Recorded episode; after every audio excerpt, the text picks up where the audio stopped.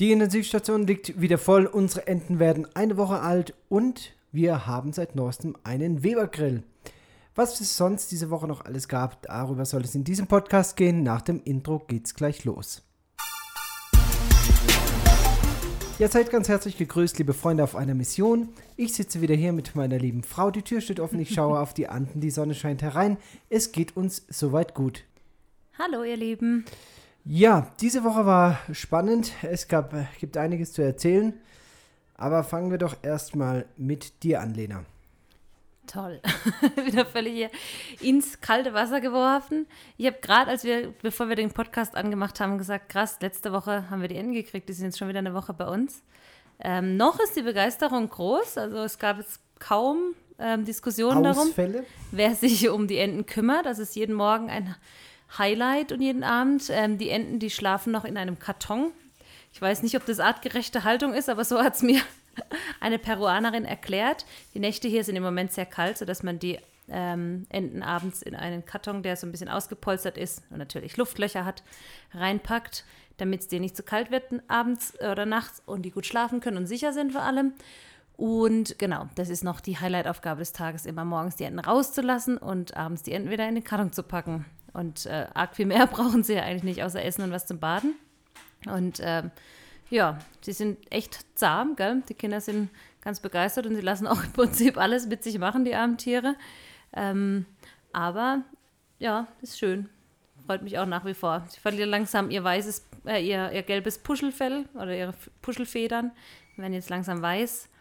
Das ist ähm, irgendwie ein bisschen schade, weil die so süß waren, sind so klein, aber so ist ja immer mit Tieren. Ne? Am Anfang. Ist auch mit Menschen so. Ja, naja, nicht alle Babys sind schön, aber im Prinzip sind ja alle, alle Tierkinder süß und man würde es am liebsten immer einpacken. Deswegen ähm, weigere ich mich auch immer irgendwo hinzugehen, wo es Welpen gibt, weil meine Haltung ja ganz klar ist, wir werden uns keinen Hund anschaffen, aber ich kenne mich.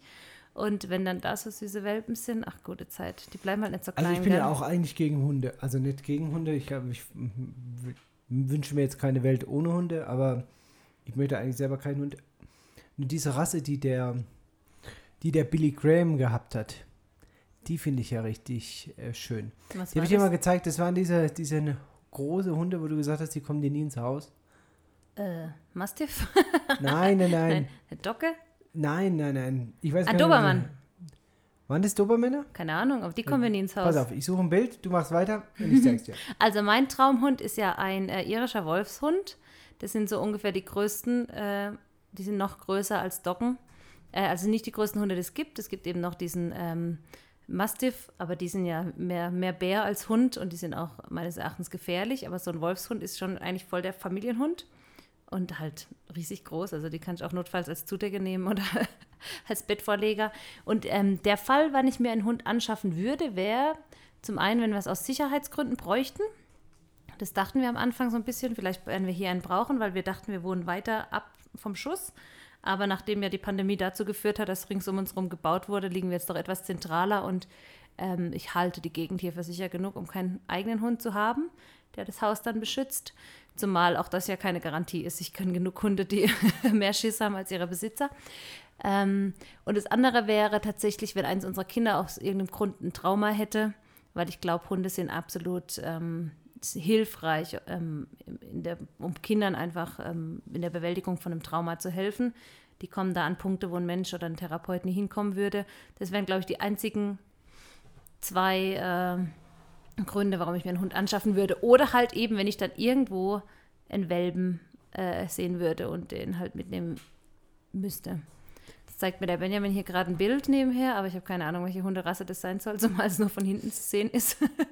Also so ich vermute ja fast, Hundekenner dass, bin ich ich dann doch vermute ja fast, dass es einfach Schäferhunde sind. Ich hätte jetzt auch im ersten Blick gesagt, es ist ein Schäferhund, aber dann wäre das ja gar nicht so spektakulär. Nein, nein, nein. Ich habe auch irgendwie gedacht, die sind, das sind andere. Ja. Naja, vielleicht hat er auch mehrere in seinem Leben gehabt. Der hat ja auch ziemlich lang gelebt. ja, ähm, Hund Hm. haben wir aber keinen. Aber Enten. Enten, genau. Das bleibt, dabei bleibt Allerdings auch. musste ich auch diese Woche schon mal rettend eingreifen, weil die Freude dann nach drei, vier Tagen doch etwas versiegt war und die Enten in der Nacht immer noch draußen waren. Also, Es war Mittwoch. Musste ich einmal raus, mu musste die Enten holen abends.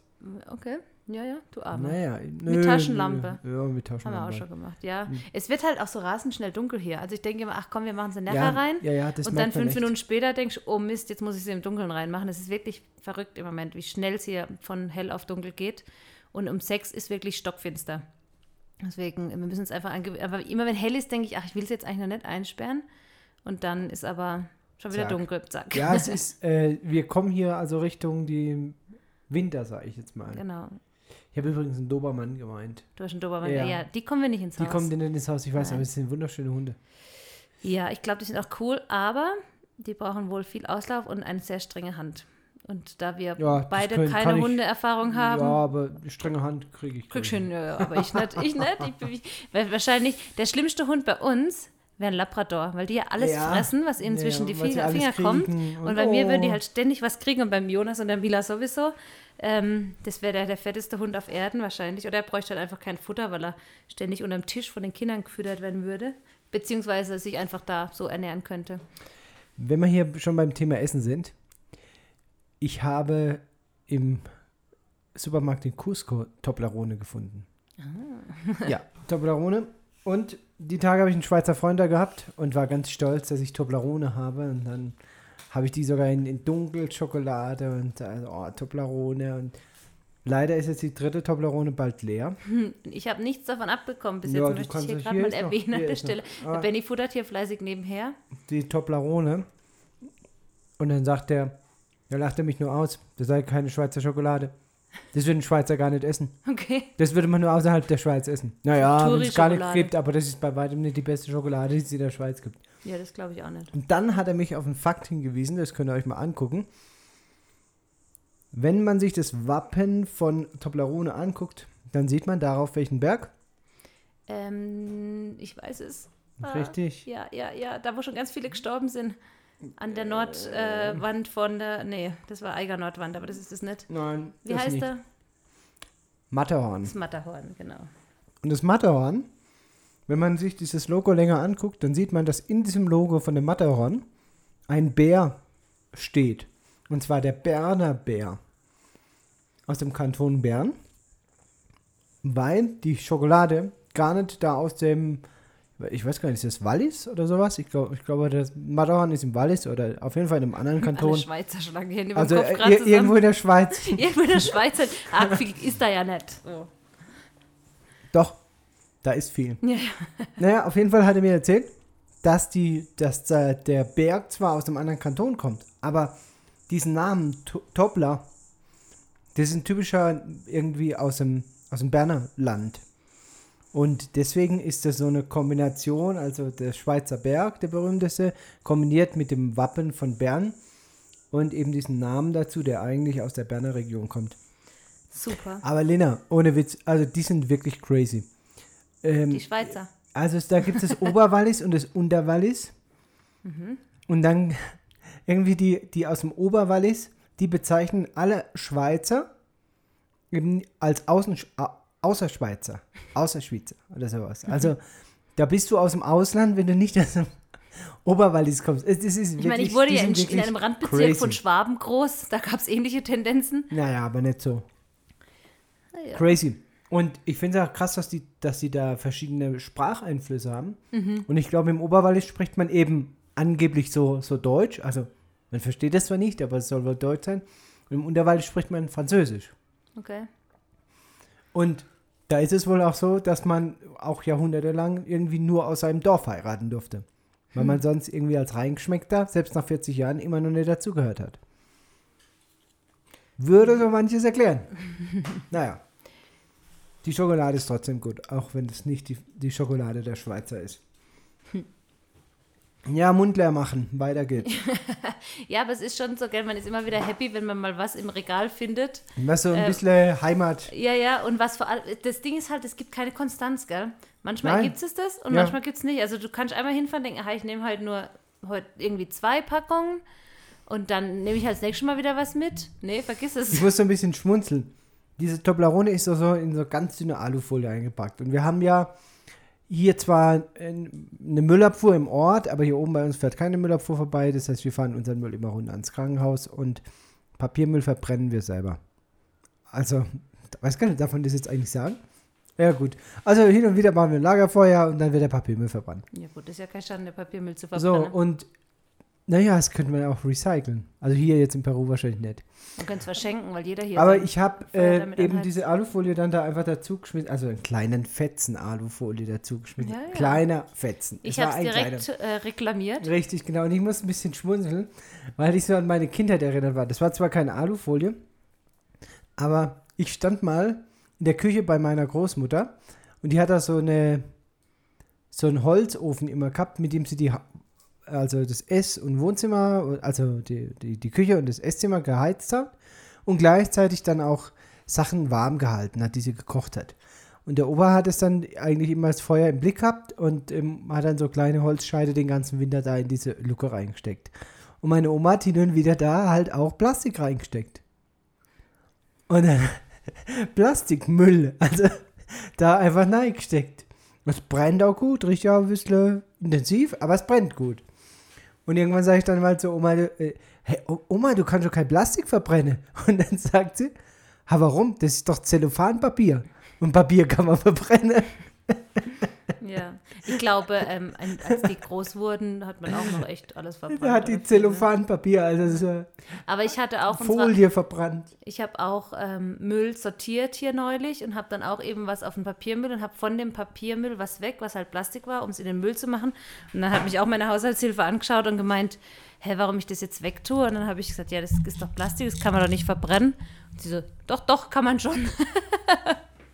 also ich glaube, hier wird auch echt richtig viel einfach verbrannt. Ja. Naja, was heißt Haushaltshilfe? Das finde ich ja immer ein großes Wort. Also Was? meine Mutter hat mehrmals in ihrem Leben eine Haushaltshilfe gehabt. Und eine Haushaltshilfe, die kam morgens und ist abends gegangen. Ja, damals Und haben die wir war fünf Tage in der gekriegt. Woche da. Ja. Also eine Haushaltshilfe in dem Verständnis, in meinem Verständnis, ist jemand, der dir in deinem Haushalt hilft. Okay. Aber nicht jemand, der einmal in der Woche für eineinhalb Stunden kommt, Naja, für vier Stunden, dreieinhalb. zwei Stunden. Je nachdem, was anfällt. Ja, also dann noch gut quatscht und Ja, eigentlich stimmt. gemeinsam mit dir halt einen Vormittag hat, wo dann hinterher einmal durchgewischt ist. Also ich will es jetzt nicht übertreiben, untertreiben, aber auch nicht zu groß machen. Nur davon eine Haushaltshilfe zu sprechen, äh, das Es ist auf jeden ein Fall eine Hilfe drin. für mich im Ja. Haushalt. Ja. Also Ich finde es doch besser. Am besten sagst du doch, ähm, wenn unsere. Putzfrau kommt, Ja, genau. oder unser Gärtner kommt. Also derjenige, der hier einmal äh, eine Stunde durch den Garten fegt. Äh, ja. Naja, gut, egal. Naja, dann kommt halt eine Haushaltshilfe. So ja. ist. Ach, ich freue mich darüber. Und ich mag die Doris Ich mag gerne. Doris auch, weil sie uns immer hilft. Ja. Und vor die allem Doris hilft ist sie vor mir mit allem, was hier Richtig. kulturell irgendwie, wenn ich immer eine Frage habe, kann ich sie immer fragen und Und sag das mal, ist erklär mir das, das mal. Und das ist wirklich, ja. Und sie ist einer der ganz wenigen Menschen, denen wir absolut vertrauen können. Also Peruaner, wo ich weiß, sie nutzt es überhaupt nicht aus. Also wir haben nur eine Handvoll Kontakte hier überall. Da gehört er, überhaupt, da gehört auch die Machi dazu. Die hat eine, so eine kleine Tienda, bei der wir eigentlich große Teile unseres Essens einkaufen, weil die Preise konstant sind, weil keine, kein Schmuck getrieben wird, weil die Ware gut ist. Und so ist die Doris eben jemand, der hier bei uns zwei Häuser weiter wohnt und die einmal in der Woche kommt. Und wenn wir so kulturelle Fragen haben oder irgendwie Probleme, dann kümmert sie sich drum. Und unter anderem hat sie uns ja auch diese kleinen Enten besorgt. Ja. Ja, als ich vorhin hier reingekommen bin, äh, vorne im, im Garten, dachte ich jetzt langsam eskaliert es ein bisschen. Die Mutter war Einkaufer. Also wir haben hier tatsächlich eine, eine Art Gärtnerei am Ort, aber Gärtnerei ist da sehr hoch gegriffen. Ähm, es ist einfach eine Frau, die halt, glaube ich, Freude daran hat, Blumen zu Pflanzen züchten. zu vermehren. Ähm, wirklich eine ganz, ganz nette Person. Also wirklich war sehr positiv überrascht, als ich da letzte Woche dachte, ich halte halt mal an. Ähm, und ja, da haben wir jetzt ein paar Pflanzen gekauft und der Benny hat mir ein paar Pflanzenkübel aus Cusco mitgebracht und so werde ich heute oder morgen noch Pflanzen umtopfen und es wird ein bisschen grüner dann in der Wohnung. Also unser Leben war bis diese Woche relativ überschaubar, was die Kosten angeht. Aber diese Woche ist irgendwie eskaliert. Na Ich ja. habe Blumentöpfe gekauft, Riesenblumentöpfe. Ja, die Blumentöpfe hier sind unverschämt teuer, gell? Also es steht in keinem Naja, Verhältnis. aber es sieht schön aus. Es ist ja nicht so, Ja. dass wir jetzt am Hungertuch nagen. Aber da haben wir jetzt uns doch echt mal was geleistet. Für Blumenkübel.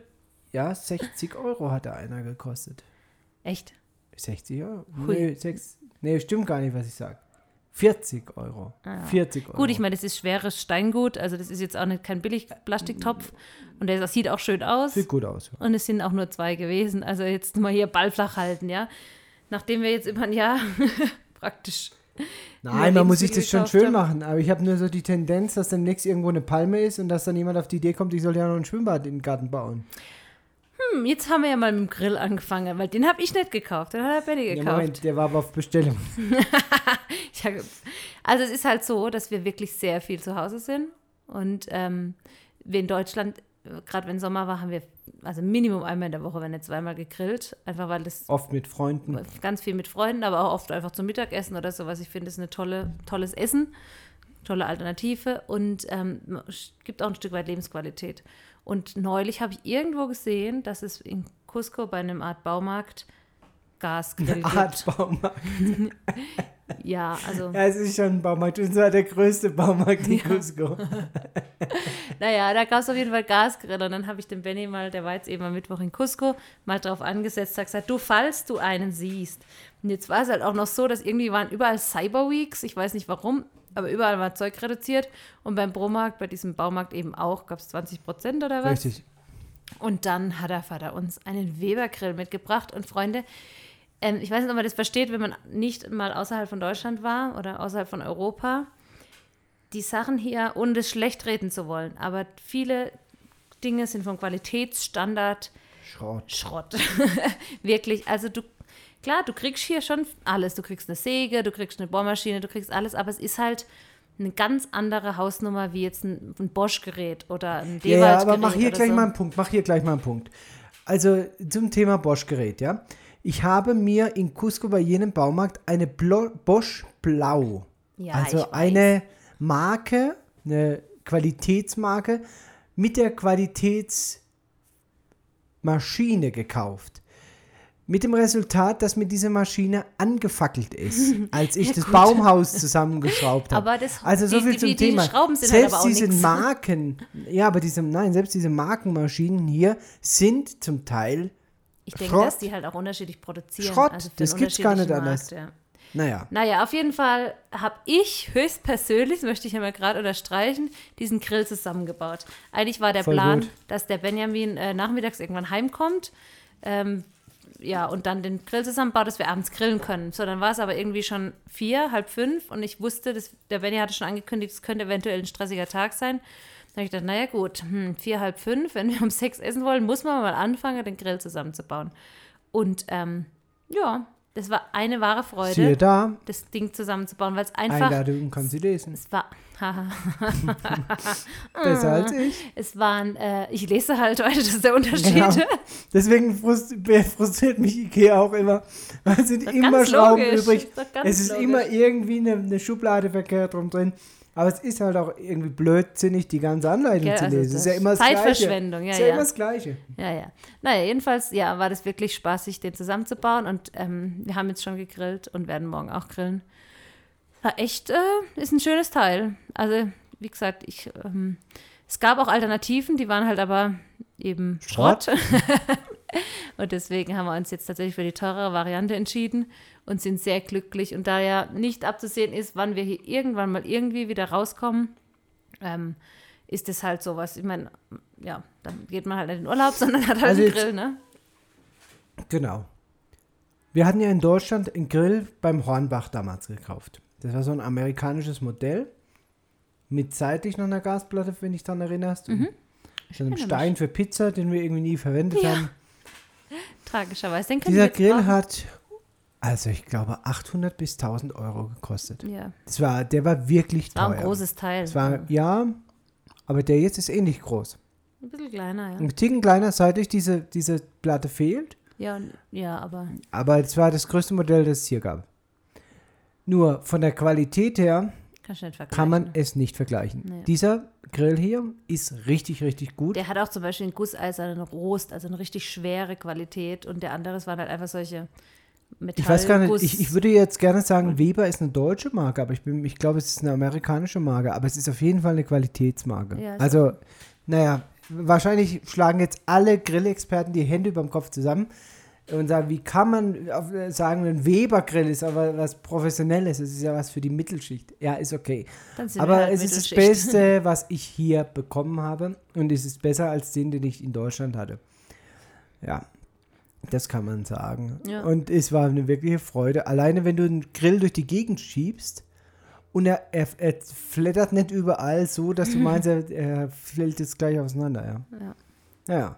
Und die Kinder sind auch so glücklich. Also die haben in Deutschland da hab schon immer gefeiert, wenn ja. wir gegrillt haben und jetzt waren sie wirklich richtig Aber da habe ich natürlich wieder was erlebt, was typisch für dieses Land ist. Ganz typisch.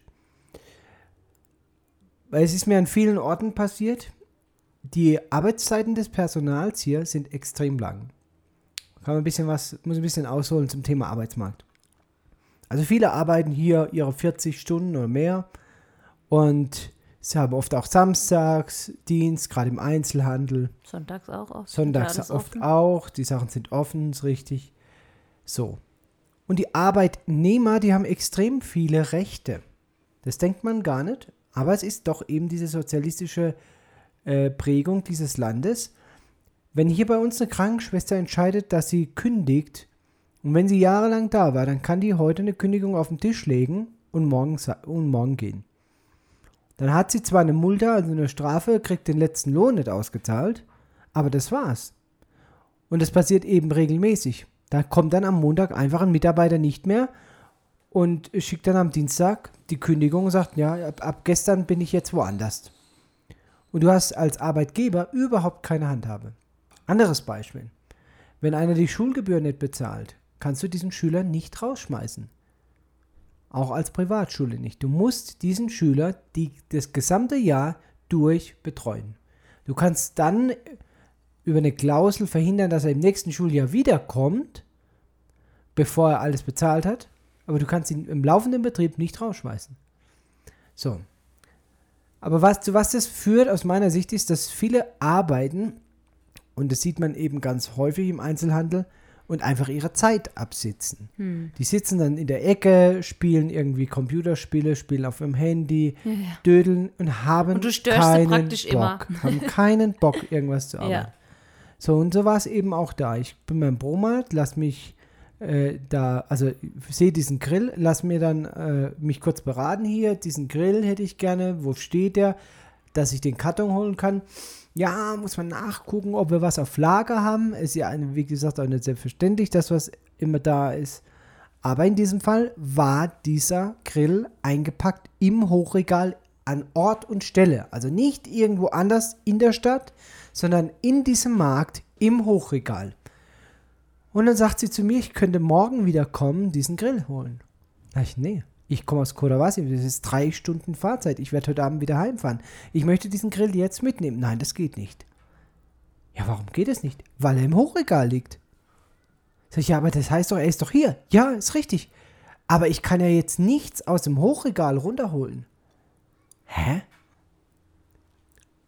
Es war mir dann auch, ehrlich gesagt, direkt so blöd, mit dieser Dame zu, zu diskutieren, weil sie ganz offensichtlich keinen Bock hatte zu arbeiten. Und dann habe ich was gemacht, was ich eigentlich nur ganz selten mache. Ich habe gefragt, wo der Chef ist. So. Es gibt auch da in Peru immer die, einen Trumpf, egal wo du hingehst. Das ist was, was es in keinem, also was mir bisher in keinem Land passiert ist. Noch, noch gar nirgends habe ich das gesehen. Aber jede, jedes Unternehmen, jedes Krankenhaus, überall, wo du Geld loswerden kannst, jeder muss ein Libro de Reklamation haben. Also ein Buch, wo du eine Reklamation reinschreiben darfst. Und es gibt eine Behörde, die dieses Buch von Zeit zu Zeit prüft und schaut, wer hat da was reingeschrieben. Also das ist sozusagen der Trumpf des Käufers, dass er an Ort und Stelle das Libro de Reklamation sich geben lassen kann und die müssen es rausrücken. Und damit kannst du wirklich viel Druck aufbauen, weil am Ende des Tages diese Tienda, also die, auch dieser der Markt, in Schwierigkeiten bekommt, wenn Einträge im Libro der Re Reklamation drin steht. Das heißt, jeder Chef wird immer gewillt sein, dir so weit entgegenzukommen, dass du in dieses Buch nichts reinschreibst. Das war, weiß ich natürlich, und für alle, die mal nach Peru gehen, erinnert euch dran, wenn es irgendwo Probleme gibt an der Kasse oder sonst irgendwas, fragt immer nach diesem Buch. Dieses Buch liegt meistens sogar sogar offensichtlich. aus, ja. Es liegt offensichtlich, dass auch Kunden reingucken können. Ähm, liegt es aus. Und äh, also wirklich genial.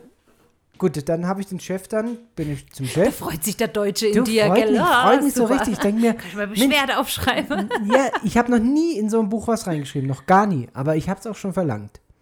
Einfach nur als Trumpf. Einfach nur, um zu sagen, Freunde, das ist einfach eure Faulheit jetzt. Also bin ich zum Chef, ein Sicherheitsmann, der hat mich nicht bis zum Chef gelassen, habe ihm ganz kurz die Situation erklärt. Er sagt, ich komme aus Korovasi, drei Stunden entfernt. Morgen stehe ich wieder im OP. Ich möchte hier für 2000 Sol Ware kaufen. Die Ware liegt hier im Laden.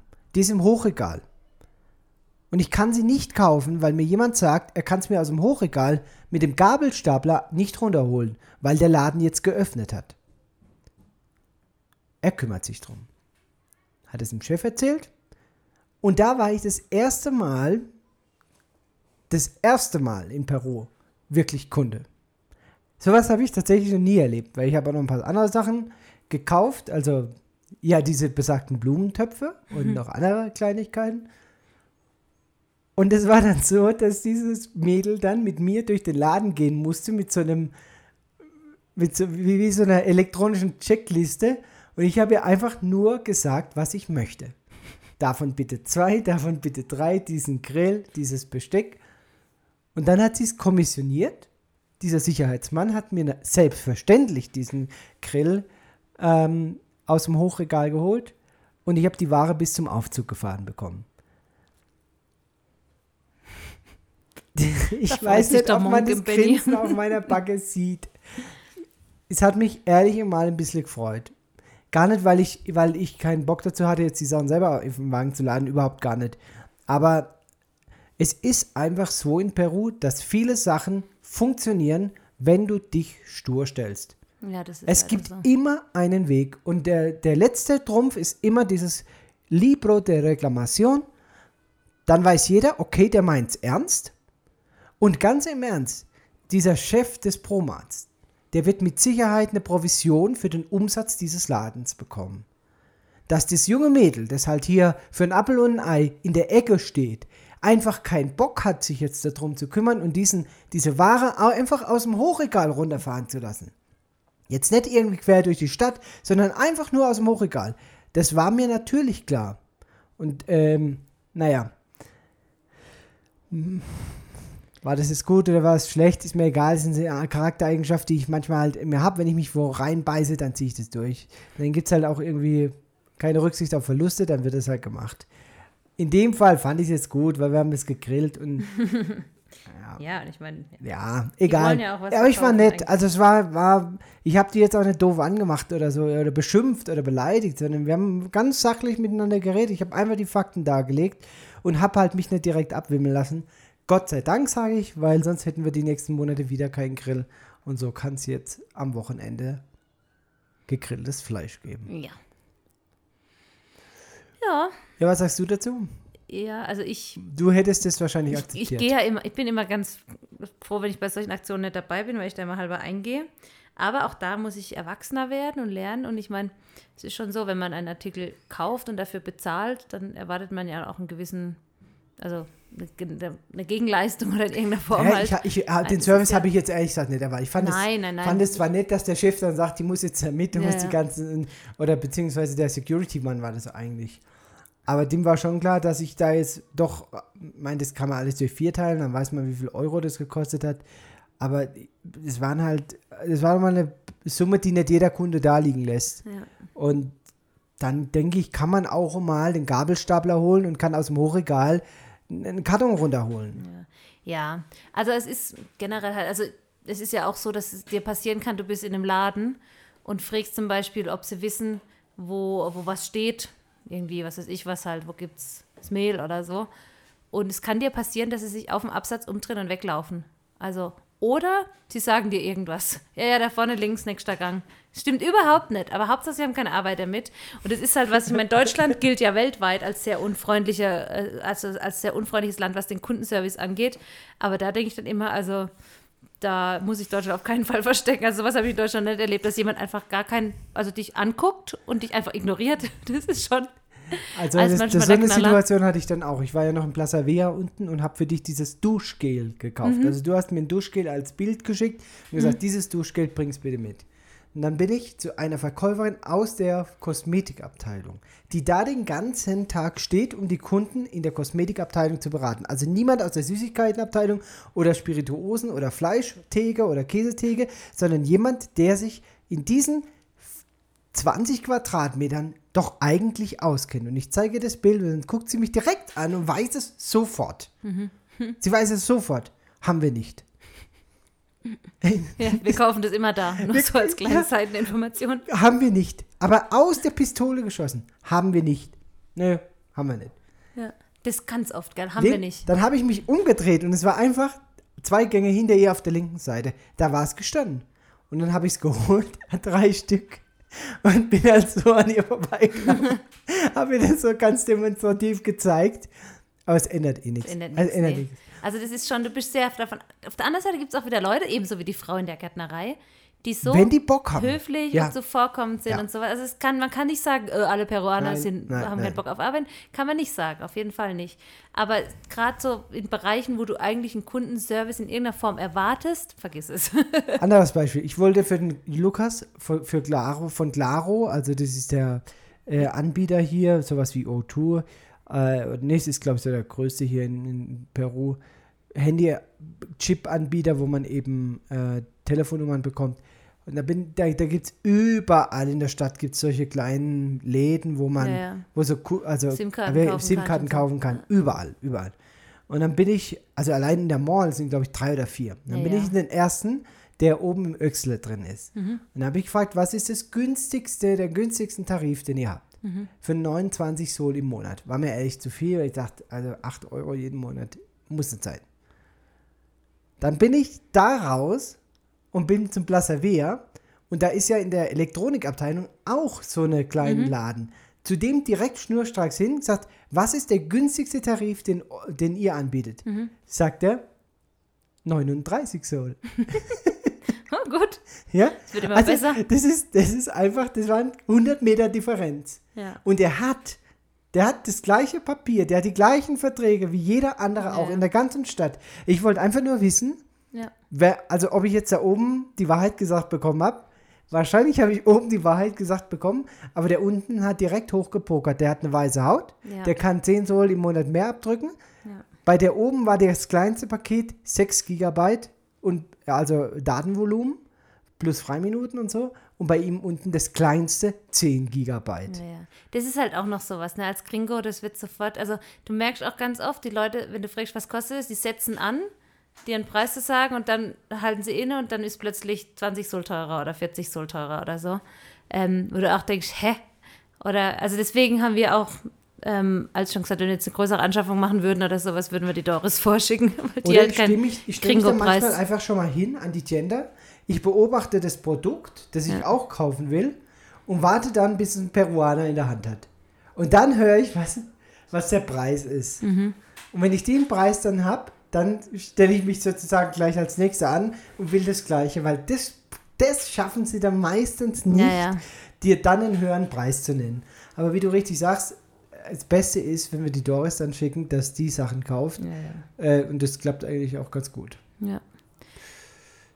Ich meine, hier, äh, das andere Sache ist ja, in den größeren Läden im, in Cusco ist das Zeug ja ausgezeichnet. Hier im Ort hast du halt ganz, äh, ist gut, hast du ja praktisch nie, ähm, nie ein, ein Preisschild dran. Das ist immer fröhliches Rätselraten. Auf dem Markt ja sowieso nicht, das ist in Deutschland ja auch nicht anders oder oft, ja gut, manchmal steht ein Schildchen da, was das Kilo kostet oder so. Aber, ähm, selbst in den Tiendas hier, das ist einfach so, jo, mal gucken, was es heute kostet, ne? Ja, es ist, äh, es, es, der Preis ist auch nicht konstant. Nö. Also da kaufst du eine, eine Schraube, die kostet dann irgendwie 25 Centimos und das nächste Mal, wenn du kommst, kostet sie halt aber 45 Centimos. Ja, ja. Und es ist der gleiche Verkäufer und du sagst, gestern war ich da, hab die für 25 gekauft. Nein, das war eine andere Sorte. Die ist, die ist leer oder Die so. leer. Ja. Also ihr- Ja. die kommen ja auch immer sofort auf eine Begründung, warum der Preis heute höher ist. Und was auch ein lustiges Phänomen ist, oft haben sie ja auch tatsächlich die Sachen nicht da, die du suchst. Und dann heißt es aber immer, das heißt nicht, äh, nee, haben wir nicht, sondern das Nee. heißt Resien war Jäger. Ja, ja. Also es kommt Es bald kommt wieder. bald, oder, es kommt also bald wieder, ja. Mittwoch kriegen wir die nächste Lieferung Ja, oder sowas. Ja, ja, also es ist ja. mir schon in Arequipa aufgefallen.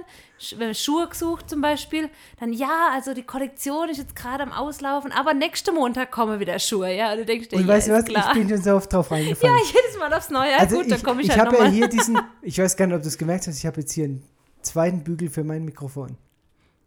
Hattest du vorher keinen? Ich hatte doch das, das immer hier So auf Standding. diesen Standdinger. Ah ja. Nee. Und das Ding wollte ich damals schon beim Texon in Cusco kaufen. Zwei Stück für zwei Mikros. Also so ein Arm, so ein, Sp Mhm. So ein Teleskop Spinne, mit- ja, genau, so. so ein Teleskoparm. Und der hat mich auch seit, also Oktober eigentlich letztes Jahr, jedes Mal, wenn ich da war, vertröstet, dass die Ware bald kommt. ja, ja. Also auch so, ja, die ist schon unterwegs. Und Ja, ja. am Anfang habe ich es auch geglaubt. Und dann, ja, äh, Mikrofonos alam, äh, sin alambrico, also Funkmikros. Ja, ja, die sind unterwegs, die sind unterwegs. Ah, die kommen, die, ja, ich weiß. Ich glaube, ich bin in dem Laden fünfmal. Also ich gehe eigentlich jedes Mal, wenn ich in Kusko bin, lasse ich mich mit dem Taxi dahin fahren und gucke dann beim Texten vorbei, weil es ein toller Laden ist. Ich mag den Typ auch. Aber sie, der kann dir dann nicht sagen, nee, haben wir nicht. Ja, ja. Oder was auch so eine Ausrede ist, was du ganz oft hörst, oh nee, haben wir nicht. Aber da vorne, links, Da von an der links Ecke. an der Ecke. Und dann Ja. nochmal um die Kurve. Und Und die das haben ist, das. wie oft ist mir das schon passiert? Ich glaube es ja tendenziell jedes Mal. Die sagen das ja mit so einer Überzeugung, dass ich es eigentlich tendenz tendenziell jedes Mal glaube. Ja. Dann laufe ich los und ich weiß schon im Laufen, jetzt hat sich schon wieder jemand verarscht. Am Anfang, als wir in Lima waren, haben wir es schon gesucht, gell? Und Arequipa dann auch. Ähm, hier gibt es praktisch kaum. Es gibt in Arequipa einen Laden, da kriegt man ähm, Frischhefe. Aber auch nur als ein Kilo Ja, ja. Aber sonst kriegst du hier im Land eigentlich nur Trockenhefe. Und am Anfang habe ich gedacht, ich mache mir mal die Mühe und mache mir auf die Suche nach Frischhefe. Ähm, ich weiß nicht, wie viele Läden wir gefragt haben. Und dann, ja, ja, Ja. das ist da vorne Da im vorne. Regal. Oder, und dann habe ich gesagt, ach nee, jetzt ist es gerade nicht da. Ja, also bis wir halt rausgekriegt haben, es gibt es halt einfach Es nicht. Aber nicht, ja. also ich, es war in x Läden, gell? Ja, ja, ja. Ach ja. Und ich bin schon wirklich schon oft um den Block gelaufen. Und dann, okay, weil die an der nächsten Ecke, die sagte, wenn du dann an der nächsten Ecke stehst und die sagte das gleiche wieder. Oh nee, tut mir leid, habe ich nicht. Aber wenn sie die Straße runtergehen, an der linken Ecke, ja. ja, oder, "Mm, nein, ach, sorry, haben wir nicht. Aber gucken Sie doch mal, da unten dieser Markt, gegenüber, Da der bestimmt. hat's. Ja? Der Witz ist ne, aber bei ganz vielen Sachen, also du musst halt lang genug suchen, du findest so gut wie alles. Also es ist ja nicht so, dass, dies, dass es die meisten Sachen hier nicht gibt, sondern es gibt's ja. Aber es kann dir auch passieren, du bist in einem Laden und hinter ihm im Regal liegt das, was du suchst. Und du fragst, haben sie das? Und er sagt, nein. nee, das habe ich nicht. Ja. Und dann sagst du ihm, das, ah, Ist ah, das, ach so, Und, das du- haben wir. Also ich schieb's ja immer auf mein Spanisch. nee. Ich schieb's ja immer auf mein Spanisch. Aber spätestens mit, der, mit dem Moment, wo ich ihm dann das Bild auf dem Handy zeige, was ich suche, Ja. da ist mir dann klar, dass es nicht an meinem Spanisch liegt, sondern dass es daran liegt, dass er halt einfach wahrscheinlich keinen Überblick hat, was er eigentlich im Laden liegen Ja, hat. ich glaube auch. Also oftmals. Ja, Also, nächstes Thema. Krankenhaus ist voll. Krankenhaus ist voll. Hm. Jetzt muss ich aber hier einen kurzen Cut machen, denn unsere kleine Tochter ist auf einem Kindergeburtstag. Und die Überraschung ist, dass da Pferde hinkommen und dass sie da Pferde reiten sollen. Allerdings war meine Tochter, glaube ich, bisher in ihrem Leben ein einziges Mal auf einem Pferd gesessen und mir ist das ehrlich gesagt etwas zu gefährlich. Pferd ist auch übertrieben. Sie war mal auf einem Pony gesessen. Sie war mal auf einem Pony gesessen. halt richtig. Ich werde jetzt auf jeden Fall auf diesen Kindergeburtstag fahren, werde mich davon überzeugen, dass es sicher ist, was die da treiben. Und wenn das so ist, dann hören wir uns hier gleich in wenigen Minuten wieder. Ja, ich bin zurück. Wir haben die Tür zugemacht, denn der Rasenmäher des Nachbarn läuft und ihr werdet das Gebrummer wahrscheinlich trotzdem im Hintergrund hören. Ich bin also da runtergekommen. Meine Tochter da auf dem Kindergeburtstag, die machen das wirklich gut. Also muss man echt sagen, die ähm, Mandy und der Jonathan sind, glaube ich, beide Lehrer, oder? Und ich finde, man merkt's. ich mag die so gerne, die zwei. Oder das ist so gut organisiert und ähm, was ich so krass finde, ist ja ein großer Geburtstag. Es sind viele Kinder da, aber sie haben trotzdem irgendwie alle im Blick. Naja, wer eine Schulklasse im Blick haben muss, der kann auch einen Geburtstag äh, des, der eigenen Tochter organisieren. Naja, auf jeden Fall kam ich dann runter. Da sind so sieben Pferde. Fünf davon sind aktiv. Sind, glaube ich, zehn Mädels oder sowas, also zehn Kinder. Und dann gab es immer, durfte immer fünf, zwei Runden im, in dem Stadion reiten und dann die anderen zwei. Und dann habe ich zuerst meine Tochter nicht erkannt, aber es war natürlich die, äh, wer ahnt es auch, die also freihändig auf dem Pferd saß und sich einen Spaß draus gemacht hat, links und rechts die Hände von sich zu strecken. Es, es, sie ist einfach wild. die ist einfach wild. Ja, ich mag sie. Wild und frei. Wild und frei. Nicht ja. ungezogen, aber wild und frei. Und ich will sie auch nicht in irgendeine Box bringen, Nein. drücken. Nein, die ist unglaublich. Ich glaube, die Mila hat uns mehr über das Leben gelehrt, als wir, äh, als uns recht war. Als uns recht war. Ja. Naja, zum Thema zurück. Äh, ja, Intensivstation ist voll. Wir haben seit gestern wieder drei beatmete Patienten auf der Intensivstation. Ihr wisst ja, dass ich verantwortlich bin für die Station. Ich habe also meine Uro-Sachen alle gecancelt, bin jetzt nur noch für Covid-intensiv zuständig. Und es ist schon krass. Am Dienstag habe ich ja meinen zehnten Insta-Live zum Thema Das habe ich erlebt im Krankenhaus gemacht. Die einige von euch erinnern sich noch, die dabei waren, die haben dort einen älteren Herrn kennengelernt, der auch zugestimmt hat, der auch kurz so eine Ansprache gehalten hat, dass man Covid ernst nehmen soll. Er liegt inzwischen in der Mitte. Links und rechts von ihm liegen die anderen zwei. Er ist äh, beatmet, hat, ist intubiert und hat eine Überlebenschance im, im einstelligen Bereich. Also alle die, die am Dienstag noch seine Worte gehört haben, ich habe euch ja gesagt, dass es schnell gehen kann, dass ich hier zwei Patienten habe, die extrem kritisch sind. Der junge Mann hat sich berappelt, der braucht inzwischen auch keine Maskenbeatmung mehr, Gott sei Dank. Aber die anderen kamen eben dann noch zwei dazu, aus Avankai, die haben sehr, sehr schlechte Karten. Ja, man ähm, ist da immer wieder frustriert. Also vielleicht halte ich jetzt auch mal fünf Minuten Monolog zum Thema Covid. Das Thema wird uns alle einfach nicht los. Und ich sehe halt eben jeden Tag, welche Katastrophen das auslösen kann.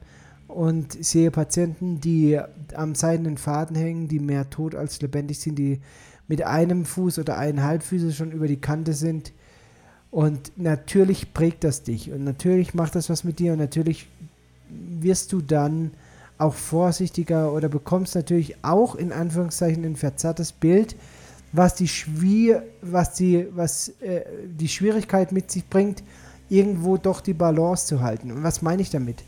Also ich meine nicht damit, Covid zu leugnen, sondern ich meine damit, sein Leben nicht nur von Covid bestimmen zu lassen. Denn es gibt noch ein Leben, vor dem Tod. Und das möchte ich eben auch leben. Und äh, das ist immer wieder die Herausforderung, dann die auf der einen Seite die Katastrophe jeden Tag vor Augen zu sehen und dann auf der anderen Seite aber trotzdem sich ja, wenn wie so normal wie es geht, eben dann doch zu versuchen zu leben und nicht in dieser permanenten Angst zu sein, sich anzustecken, andere anzustecken. Ich meine ganz ehrlich, die Gefahr besteht. Ich bin praktisch jeden Tag mit Covid-Patienten zusammen. Ich kann das auch nicht halten und ich hoffe auch, dass es gut geht. Ich hoffe auch, dass ich meine Frau nicht anstecke, meine Kinder nicht infiziere. Aber es bleibt immer ein Restrisiko und dieses Risiko kann ich nur dadurch minimieren, dass ich mich äh, entsprechend schütze. Ja, was kann ich noch zur Covid-Intensivstation sagen? Wir haben zwei Verlegungen bekommen aus Avancai, das ist unsere Landeshauptstadt. Dort gibt es ein Es-Salut-Krankenhaus, also sozusagen eine Privat. Ja, eine Privat ist, ist übertrieben. Es-Salut ist das Krankenhaus für die Menschen, die in die Versicherung einbezahlen. Also die Arbeitnehmer sind. Es gibt so eine Grundgesundheitsversorgung, das SIS-System, da ist jeder, der sich angemeldet hat, drin und wenn jemand Arbeitnehmer ist, dann bezahlt der Arbeitgeber für ihn Beiträge in die Gesundheitskasse und das sind dann eben Salut-Patienten. Und darüber hinaus gibt es dann noch den Privatsektor, also irgendwelche äh, Privatkliniken, wo man dann bar bezahlen kann. Und es gibt da nebendran noch für Polizei und Militär eigene Gesundheitsversorgung. Die haben eigene Krankenhäuser. Also das sind so die vier Säulen. Wir haben bisher nur Patienten aus dem staatlichen Klinikum übernommen, das heißt auch wirklich die Ärmsten der Armen. Das ist auch unser Klientel. Man kann sich natürlich fragen, warum habt ihr äh, trotz äh, Pandemie immer wieder auch leere Betten? Das liegt ganz einfach daran, dass wir bis heute keine Zus Zusammenarbeit äh, hinbekommen haben, dass der Staat, wie er das bei seinen Krankenhäusern macht, für die Covid-Behandlung der Patienten bezahlt. Und so eine Behandlung ist extrem teuer. Der Staat bezahlt einem Krankenhaus, also einem SIS-Krankenhaus, also einem, einem staatlichen Krankenhaus, bezahlt er 50.000 Sol dafür, wenn sie einen Covid-Patient behandeln. Ich glaube, die teuerste Covid-Rechnung, die wir jemals hatten, waren irgendwie 13.000 ungefähr oder 15.000 Sol. Und äh, das können sich, das können viele eben nicht bezahlen. Und in der Regel, wenn jetzt jemand bei uns aufgenommen wird, muss er 3000 Sol anzahlen, dann nehmen wir ihn auf und am Schluss wird abgerechnet. Und was er dann bezahlen kann, muss er auch bezahlen. In der Regel bezahlen die ein Drittel von dem, was sie dann an Kosten verursacht haben. Und wir rechnen auch nur das ab, was an Material verbraucht wird. Zum Beispiel ist meine Arbeitskraft als Missionar komplett kostenlos. Ich arbeite als Arzt hier unentgeltlich, bekomme keinen Cent dafür und es wird auch dem Patient kein Cent für meine ärztliche Leistung in Rechnung gestellt. Wir leben von Spenden aus der Heimat. Das wisst ihr ja und äh, an der Stelle vielen Dank an alle, die uns unterstützen und die uns auch in Zukunft unterstützen werden und die ja. sich gerade überlegen, uns zu unterstützen und die ähm, großzügig sind und diese Arbeit erst möglich machen. Wir können hier eben, oder ich kann hier in dem Fall jetzt auf der Intensivstation nur deswegen arbeiten, weil wir eben die Kosten, unsere Lebenshaltungskosten hier durch Spenden aus der Heimat decken. Ja, aber nochmal zurück. Wir haben also deswegen bisher immer wieder, trotzdem in anderen Krankenhäusern die Betten voll waren, keine Patienten hier gehabt war, oder weniger Patienten bzw. freie Betten. Jetzt ist die Lage aber so eskaliert, dass wir da auf jeden Fall helfen. Einfach aus moralischer Sicht, denke ich, kann man das auch gar nicht anders vertreten. Die Kliniken in, hier rund um uns herum sind so voll, dass wir dass, dass, dass es Listen gibt, wer als nächstes auf die Intensivstation darf. Das heißt, sobald einer auf der Intensivstation verstirbt, wartet der nächste schon auf sein Intensivbett, wenn er es noch schafft, bis dahin auch noch lebt. Ein Beispiel, wir haben letzte Woche eben eine Verlegung aus der Hauptstadt bekommen, die hat jetzt äh, mehrere Tage auf ein Intensivbett dort gewartet.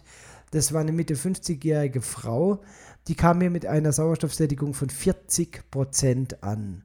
Also 95 bis 99 Prozent ist normal. Die war völlig hypoxisch, völlig hypoxisch. Die hat übrigens durch diese viel zu hohen ähm, CO2-Wert im Blut so eine Art Narkose, CO2-Narkose gehabt und hatte einen Filmriss von zwei Tagen. Die hat nicht gewusst, als sie, als sie dann wieder wach wurde, sozusagen, nachdem wir sie mit der Maske zuerst beatmet hatten, und äh, sie wieder in den Sauerstoffbereich kam, wo man ein bisschen klarer denken kann, hat, es, hat sie gefragt, wie sie hergekommen ist. Die hat zwei Tage fehlen ihr komplett keine Erinnerung. Die hat nicht mitgekriegt, dass wir äh, ihr Zugänge gelegt haben und so weiter.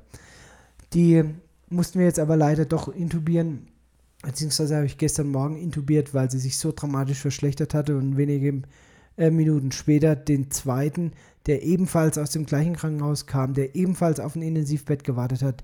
Und man muss realistisch sagen, alle drei haben ganz, ganz, ganz geringe Überlebenschancen. Überhaupt, wir geben natürlich das Beste und wir haben hier modernste Medizin. Was wir hier nicht haben, ist eine ECMO, also eine Maschine, die die Lungen-Herzfunktion übernimmt, damit der Sauerstoff dann außerhalb der Lunge oxygeniert wird und man dann auch ein komplettes Lungenversagen damit ersetzen kann.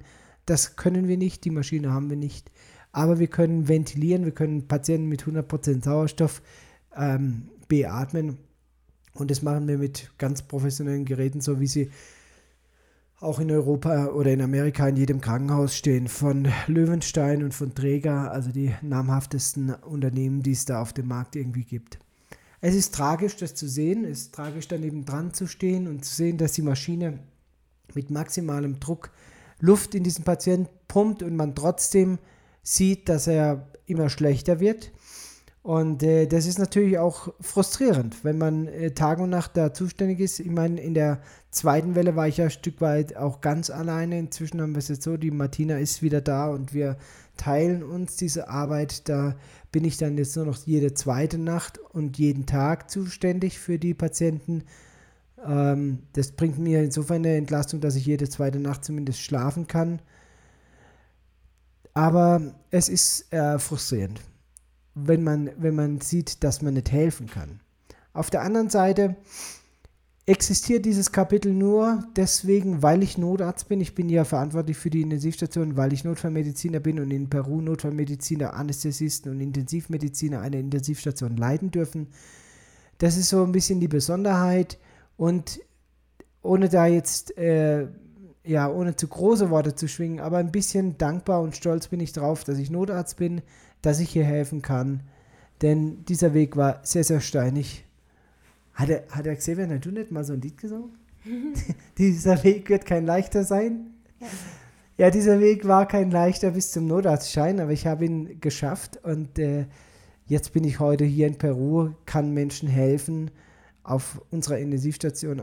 Ich will jetzt nicht sagen auf meiner Intensivstation, wir sind ja ein ganzes Team, aber trotzdem habe ich da Verantwortung und das ist nur deswegen möglich, weil ich damals eben mich durchgekämpft habe. Und vielleicht erzähle ich in einem anderen Podcast nochmal die Geschichte, wie es dazu kam, dass ich als Urologe einen Notarztschein bekommen habe. Wen das interessiert, ich habe zwei Bücher geschrieben und in dem zweiten Buch ähm, auf der Aufbruch, da erzähle ich diese Geschichte. Sehr, sehr spannend, mehrere, mehrere Kapitel, viele Hochs und Tiefs und am Ende dann den Notarztschein. Ich will aber noch auf eine andere Sache eingehen, weil ich das Empfinden habe, auch in meinem persönlichen Freundeskreis, die einen, die werden so ein bisschen Corona müde, denen möchte ich am liebsten in den Arsch treten und sagen, rappel dich zusammen. Nicht das Größte, was du tun kannst, sondern das Mindeste, was du tun kannst, ist, dich an die äh, Schutzregeln halten, also Abstand halten, Maske, Hände desinfizieren, unnötige Kontakte meiden, reiß dich zusammen, tu nicht so, trag deinen Teil dazu bei. Das ist kein großes Ding. Ein großes Ding ist, wenn du den Lockdown zu, zu meistern hast und dann noch in die Klinik musst, um die Intensivpatienten zu behandeln. Das finde ich anstrengend, äh, wenn du tagsüber diesen, diesen Mist siehst, diese Auswirkungen siehst und abends dann auch keine Freiheiten wie jeder andere hat. Also bitte, das ist das Mindeste, was du tun kannst. Aber das, was ich, an wen ich eigentlich meine Worte richten will, sind all diejenigen, bei denen ich empfinde, dass sie so eine gewisse Panik verfallen.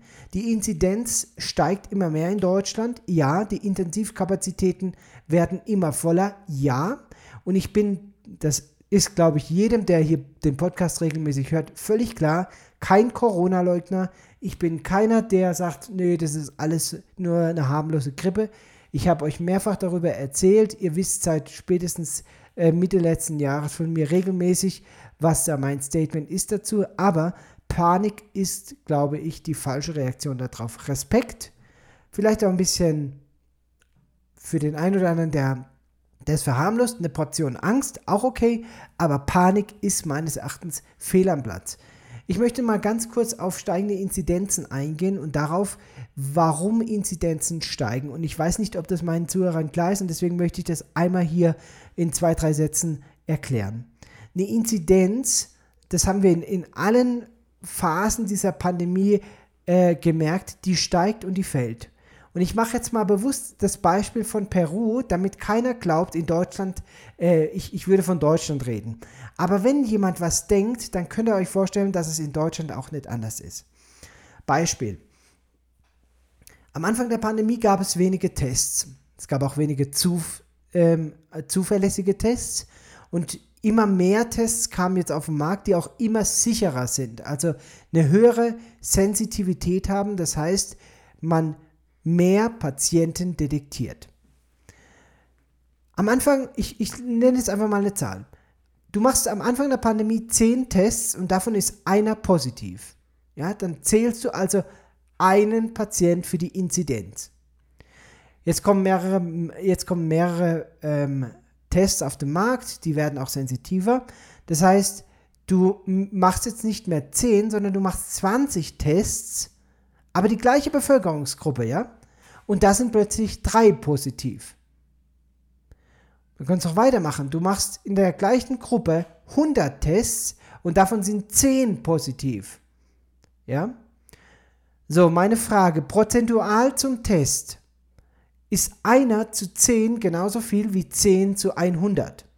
Wenn du also die Testkapazität vermehrst und einfach der prozentuale Anteil der Infizierten gleich bleibt in der Bevölkerung, wirst du unweigerlich trotzdem massiv steigende Inzidenzen bekommen. Das muss einem klar sein, wenn man von dem Inzidenzwert spricht. Deswegen verfallt bitte nicht in Panik, wenn irgendwelche Daten genannt werden. Es ist wahnsinnige Inzidenz, noch nie so viele Patienten, noch nie 300 Neuinfektionen, was weiß ich. Bitte, bitte, bitte nehmt es auf jeden Fall ernst, aber verfallt nicht in Panik. Es ist ein statistischer Error immer mit dabei und das muss man sich klar machen. Bitte vergleicht, wie viele Tests wurden bei euch im Landkreis gemacht, wie viele Tests wurden zum Beispiel im März letztes Jahr gemacht und vergleicht bitte, wie viel prozentual davon positiv waren. Wenn weiterhin genauso viel prozentual positiv sind, dann heißt es, dass es eigentlich ein stabiler Inzidenzwert ist, dass man nur vorher auf dem einen Auge blind war, weil man eben zu wenig Tests gemacht hat. Es waren, weiter, es waren schon immer mehr Leute positiv, als im Test rauskamen. Das muss einem einfach klar sein. Deswegen bitte, bitte, bitte, nehmt es absolut ernst. Ich bin für einen harten Lockdown, sage ich ganz ehrlich, und zwar ein harter Lockdown, der hätte eigentlich im März letztes Jahr sein müssen, nicht im März dieses Jahr. Im März dieses Jahr ist er zu spät. Im April dieses Jahr ist er zweimal zu spät und im Mai dieses Jahr ist er viel zu spät. Wir brauchen, wir hätten viel, viel früher einen härteren Lockdown gebraucht. Meine ganz persönliche Meinung.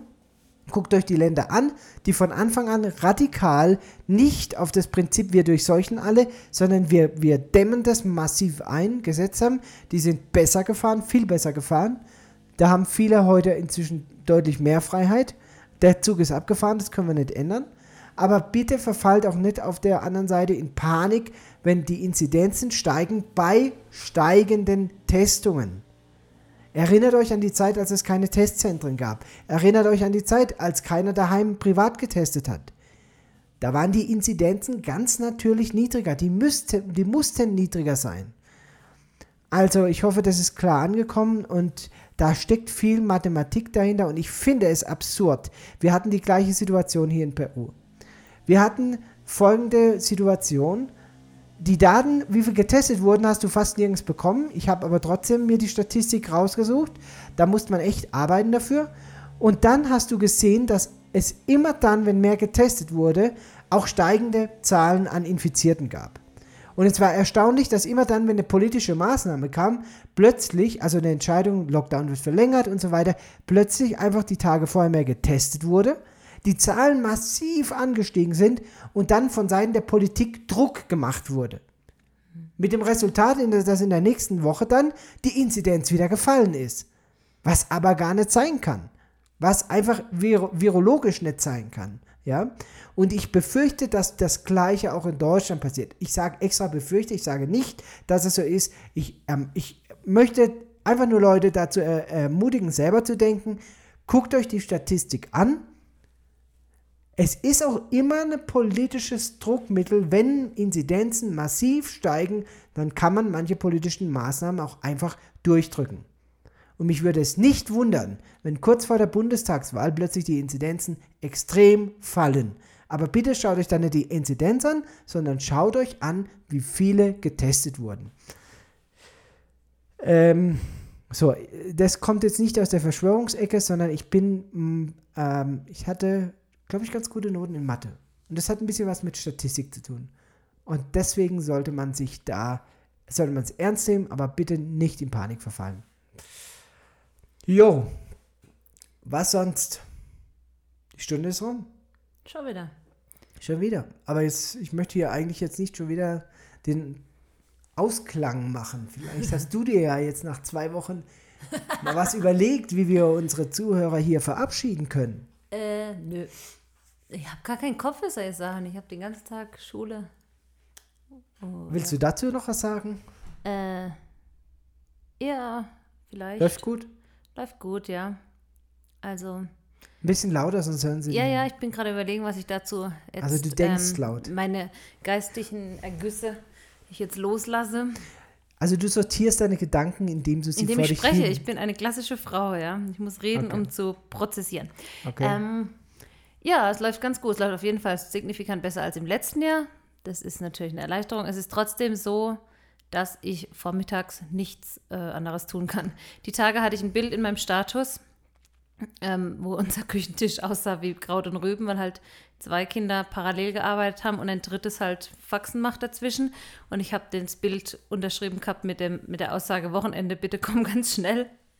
Weil ich echt dachte, oh, ich muss noch ein paar Stunden durchhalten, dann ist Freitagmittag. Und dann hat mir eine Mama ähm, aus Deutschland zurückgeschrieben, die kenne ich, und mein, hatte nur geschrieben, oh ja, ich, das kenne ich oder so. Und da dachte ich mir, ja krass, ich kenne diese Mama und die ist Vollzeit berufstätig in der, ähm, in, in der also die ist äh, Krankenschwester und hat vier Kinder.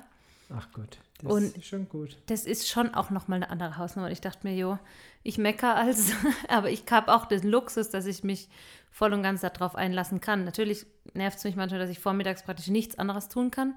Also es ist ein Vollzeit- oder ein Halbtagsjob im Moment im Prinzip, die Kinder schulisch zu betreuen. Aber ich muss das nicht machen und dann noch danach in die Klinik fahren und mir dann noch von irgendwelchen Menschen anhören, das ist doch oh, so alles gar nicht so wild. Und ähm, ja, da wurde ich dann wieder ganz demütig für einen Moment. Aber alle Mamas da draußen, durchhalten ist die Parole. Wie der Benjamin immer so schön sagt, jede Krise hat einen Anfang, eine Mitte und ein Ende. Und ich hoffe doch sehr, dass wir näher am Ende sind als am Anfang. Das hoffen wir, glaube ich, alle. Hoffen alle, ja. Also, die Mila hat gestern Abend gebetet, dass diese Corona-Sache doch endlich bald ein Ende haben möge. Ich dachte, ja, es macht auch was mit unseren Kindern, gell? Aber ja, ich wünsche uns einfach allen, dass wir da gestärkt ähm, rausgehen. Jetzt kriegen wir hier schon wieder Besuch. Wir kriegen Besuch, das zweite Mal hier. Komm gleich. Und äh, also wer von euch äh, da eine Ermutigung braucht, dem kann ich das wirklich nur sagen. Jede Krise hat eine Mitte, da sind wir auf jeden Fall und sie hat ein Ende. Und dieses Ende wird sich mit Sicherheit auch in den nächsten Monaten und Jahren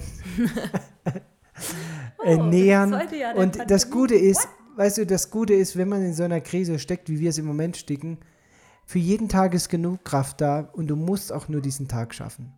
Du musst nicht die ganze nächste Woche schaffen, den ganzen nächsten Monat, das ganze nächste Jahr und wie lange das auch alles geht, sondern es reicht, dass du diesen Tag bis heute Abend schaffst. Und wenn du den schaffst, dann wird morgen für den morgigen Tag genügend Kraft da sein. Und so haben wir das letzte Jahr geschafft und so werden wir auch das nächste Jahr schaffen. Und wir sind da in dieser Sache zusammen. Wir haben alle unsere Herausforderungen und äh, ich will euch da ermutigen dazu. Ja, es ist eine schwierige Zeit. Ja, wir haben uns das alle anders vorgestellt, aber ja, wir kommen ja auch durch. Gut, in diesem Sinne verabschiede ich mich, bis es wieder heißt, Seid ganz herzlich gegrüßt, liebe Freunde auf einer Mission. macht's gut, bis bald. Tschüss. Also im Übrigen habe ich jetzt hier nachgeguckt. Die Testungen wurden erhöht von Kalenderwoche 11 2020 128.000 Tests auf Kalenderwoche 15 2021 1,29 Millionen. Prozentual gesehen sind tatsächlich deutlich mehr infiziert, aber das führe ich zumindest teilweise auf die besseren Tests zurück. Oh, ich habe jetzt doch weiter aufgenommen. Gut, dann soll das auch noch für euch sein. Macht's gut, bis bald.